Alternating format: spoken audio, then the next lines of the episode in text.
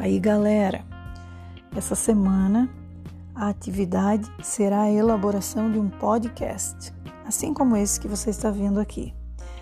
Só que eu quero que você faça em inglês, dizendo como você pode ajudar as pessoas que perderam o emprego por causa da pandemia e podem estar passando fome.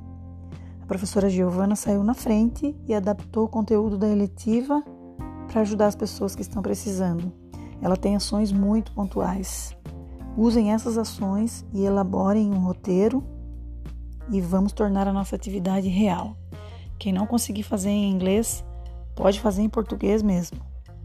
Mas tem que sair essa chamada, beleza? Combinadão?